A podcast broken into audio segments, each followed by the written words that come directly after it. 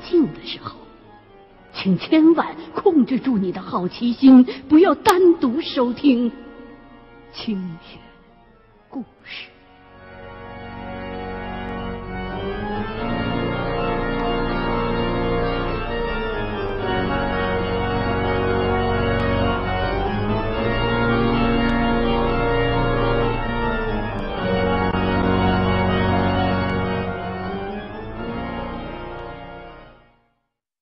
那个大头朝下、满脸是血的小孩出现的节点，却是随机的。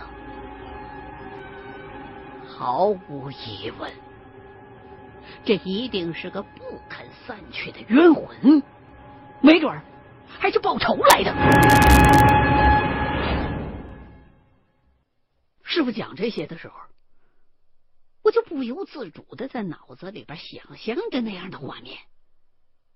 当他老人家说到那小孩是倒挂着出现在前风挡玻璃顶上的时候，我真是被吓出一身冷汗来。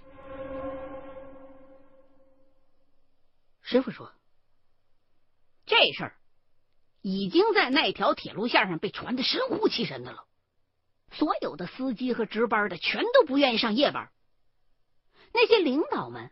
在这条线上工作了这么长时间，也不是没遇到过撞死人的事儿，可是没一个有这么怪异和吓人的。所以，他们辗转找到了我师傅，希望能够替他们挡劫、化解一番。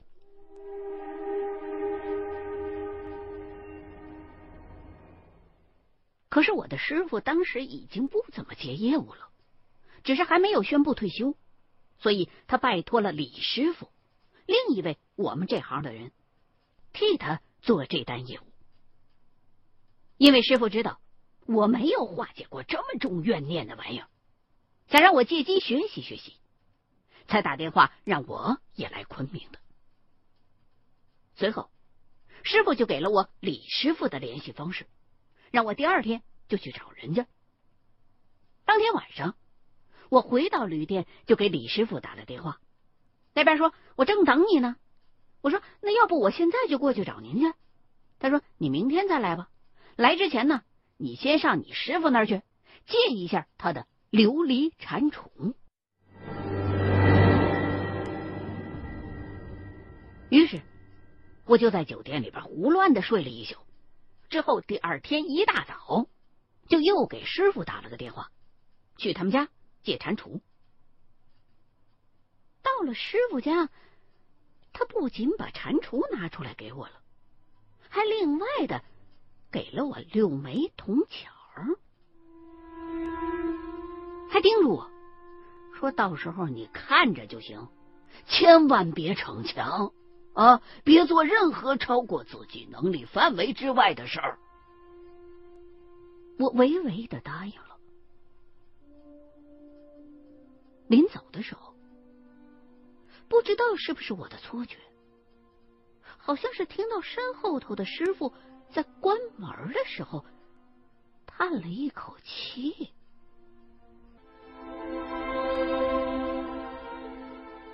如果是错觉，倒也罢了；如果真的是师傅在叹气的话，那他到底在叹什么呢？我无法知道这个问题的答案，因为我不会问师傅，问了，师傅也不会说的。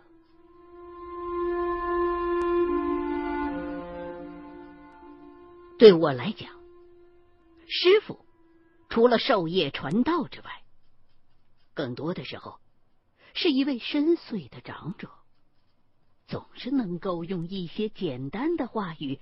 使我懂得很多做人的道理。如果不是遇到师傅，我现在可能还在重庆街头和那些不三不四的人厮混着，或者情况好一点，顶多也就是在某个不起眼的角落里，日复一日的机械的重复着自己的工作，过着下班就回家，回家就想睡觉。睡醒了，又盼着周末，周末一旦遇上要加班，就犹如晴天霹雳的日子吧。我感激师傅带我成长的这些年，尽管我们从事的是相对比较灰暗的职业。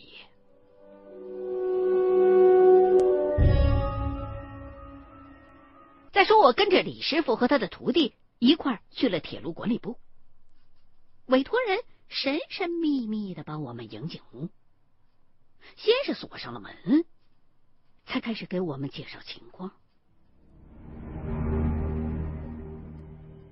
闹鬼的事儿，我们是清楚了，不过委托人却跟我们说了一下他们安抚家属的时候无意间得到的一些信息。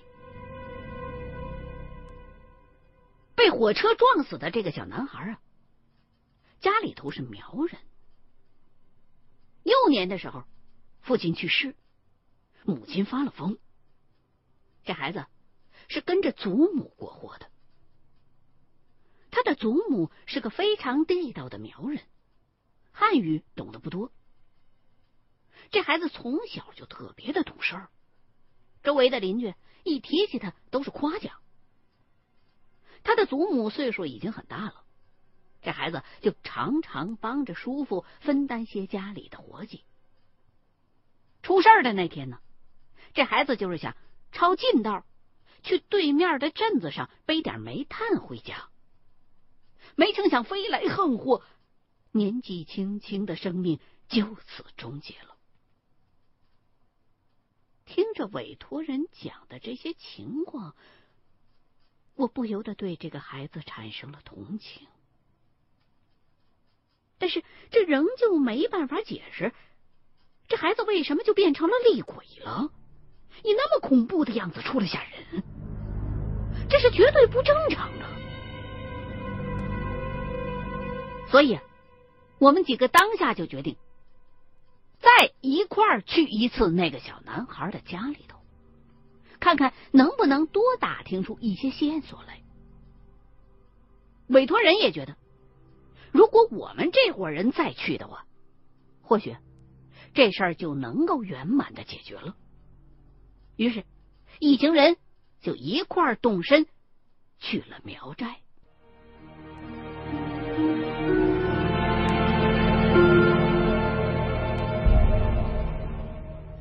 这个小男孩的家呀。是住在昭通附近的一个叫做念湖的地方。据说呀，每年都有不少的黑颈鹤在这过冬。小男孩的家就在湖边不远。由于是死于非命，所以事情虽然已经过去了半年有余，可他的家里人仍旧很是悲痛。这个家庭因为一次又一次的悲剧，如今只剩下了孩子的叔父一家，还有就是年迈的祖母了。孩子的叔父是个老实耿直的苗家汉子，在送给他们一部分慰问金之后，通过诚恳的沟通，他们一家子才渐渐的卸下了心防。结果。在跟叔父夫妻聊天的时候，一个意想不到的线索被我们发现了。叔母说，他们当地的风俗是，每满十四周岁的小孩死了，都被称为夭折。他们家小孩是死于非命的。而且尸体还只找到了上半身，下半身已经被火车给碾成了肉泥了。下葬的时候，叔母就在小孩的嘴唇中间插了一小根稻草，这就引起了我们的注意。中国地广人多，各地风俗都有很大的差异。有些风俗是守着当地的老规矩，一辈儿一辈儿的往下传下来的；有的风俗则是以讹传讹，渐渐的偏离了正统的。我虽然不清楚叔母往这孩子嘴里边含稻草是出于什么典故，但隐约觉得这应该就是整件怪事的关键所在。李师傅就提议去村里头跟别的老人打听一下，于是我们就辞别了孩子的家人，去村里边走边问。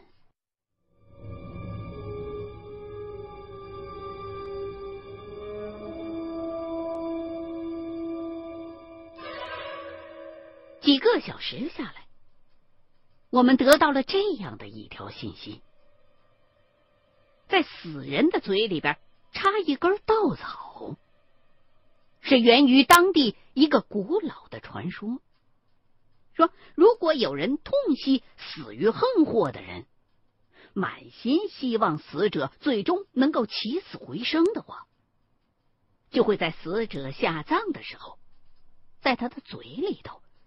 插进去一根稻草，寓意这死者到了地下还能够呼吸到上头的阳气，就此活转过来。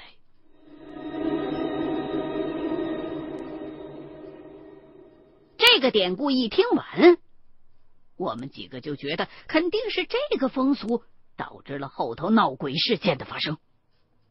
李师傅说：“这事儿麻烦了。”咱们呢，可能要偷偷的去坟边挖一个洞了。我当时一听就吃了一惊。虽说见过不少稀奇古怪的事儿，可是还真就从来没用过刨坟这么阴损的招儿。李师傅就解释说：“咱不是去刨坟去，而是在那小孩的坟旁边。”挖个洞下去，好让化解怨气用的东西能够进到坟里头去。于是，我们几个就开始分头收集那些必须的用品。这次要动用的物资当中，有好几样我见都没见过。你比如说。我师傅那尊琉璃蟾蜍和那几枚铜钱儿，还有就是李师傅那个好像是法海手里边拿着的铜钵，我完全都不知道该怎么用。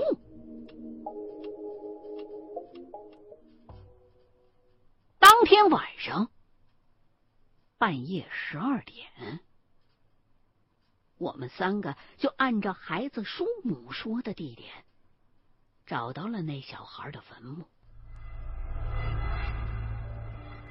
到了那儿之后，我跟李师傅带来的徒弟就一块儿在墓碑斜四十五度角的位置挖开了一个手腕粗细的孔洞。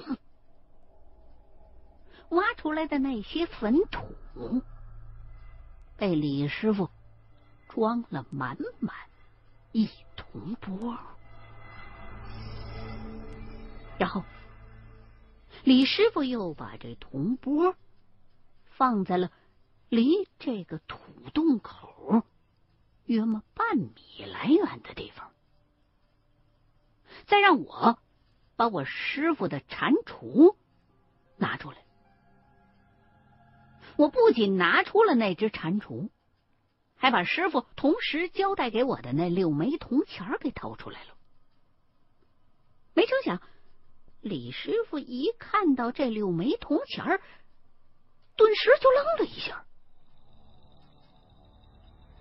过了一会儿，才说了一句：“你师傅当真是大善呐！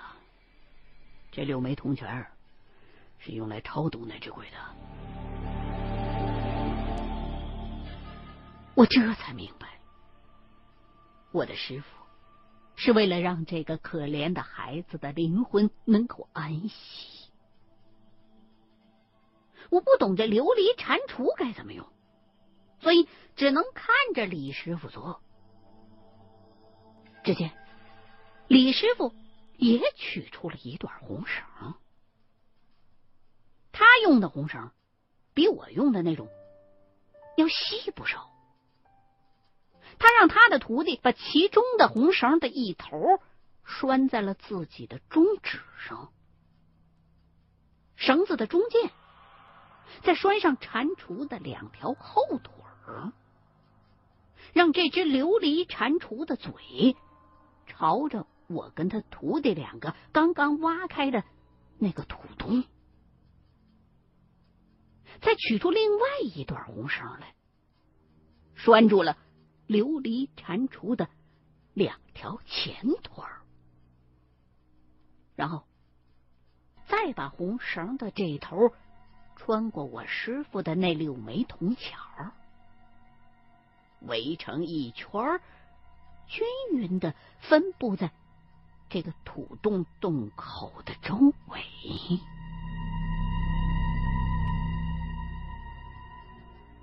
这一切全都布置妥当之后，李师傅就开始喊魂了。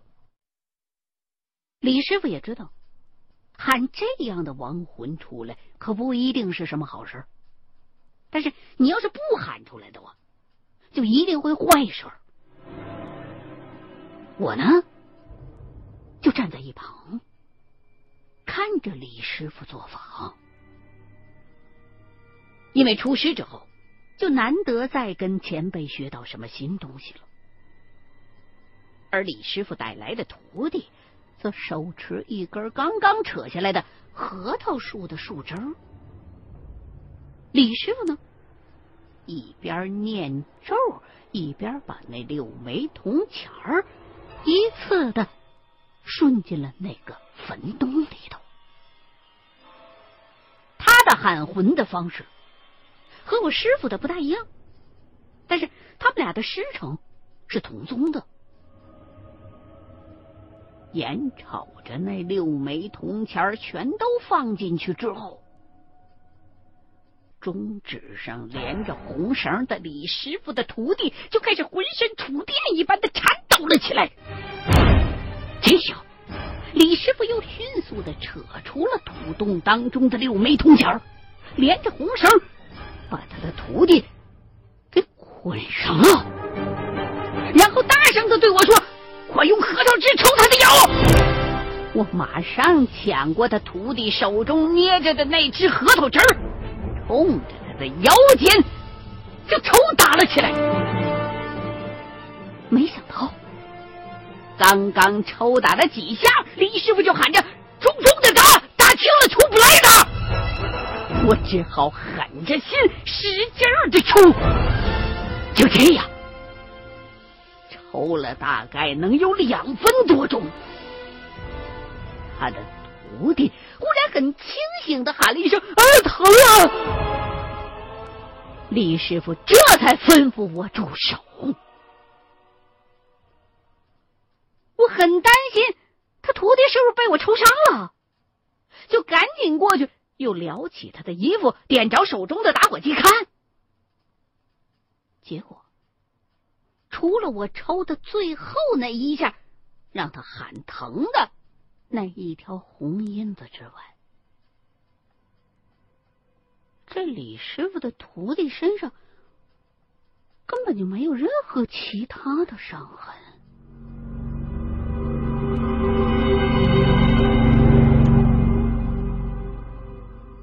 感到很神奇，还真是头一回见到这样驱鬼的。战战兢兢的问李师傅：“是不是驱走了？”李师傅就告诉我说：“核桃树在冬季的时候会枯萎的，连一片叶子也不带留下的，可是它却是活着的。所以冬天的核桃汁儿对这种怨念深重、想要复仇的冤魂是很有用处的。”至于我师傅让我带来的那只琉璃蟾蜍，是因为李师傅一早知道这孩子是苗人，苗人敬苗家的武神蟾蜍，蜈蚣、蛇、蝎子、蜘蛛。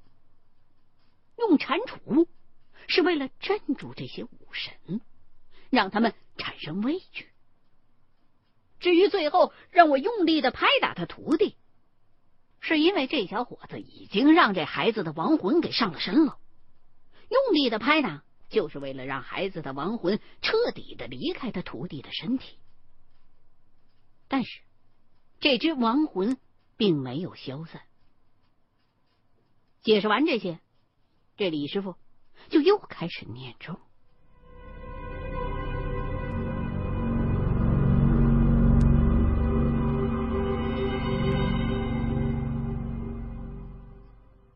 师徒俩驱邪的方式和我师傅教过的很是不同。当他超度完亡灵之后，又封好了我跟他徒弟挖出来的那个坟洞。忙活完这一切，这李师傅已经是累得满头满脸的大汗了。好在是替委托人了却了一桩麻烦事儿。咱们在这里啊，姑且不去讨论这孩子死的冤不冤，也不去计较他是否有理由回来吓人。问题的关键是在于，死了的人就不应该。再留在这儿影响活人，亡灵应该去他们自己该去的地方。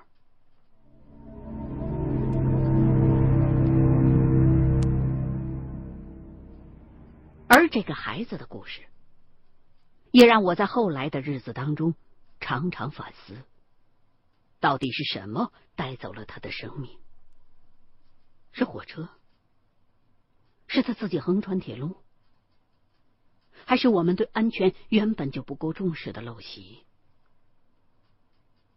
自从我的孩子出生之后，看着他的笑脸，我经常会生出一些感慨。我想，我能为自己的孩子做到的，就是善待我自己，努力的让我的孩子能够拥有一个幸福的童年。当然，最重要的是为他营造一个完整的、温暖的家。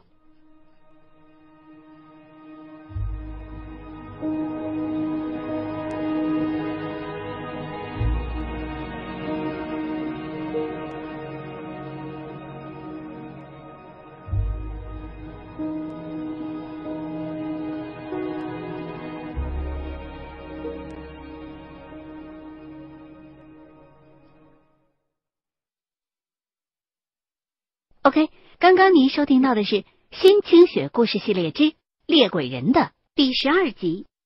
新浪官方微博“清雪故事二零一零”，欢迎您继续收听下一期的清雪故事。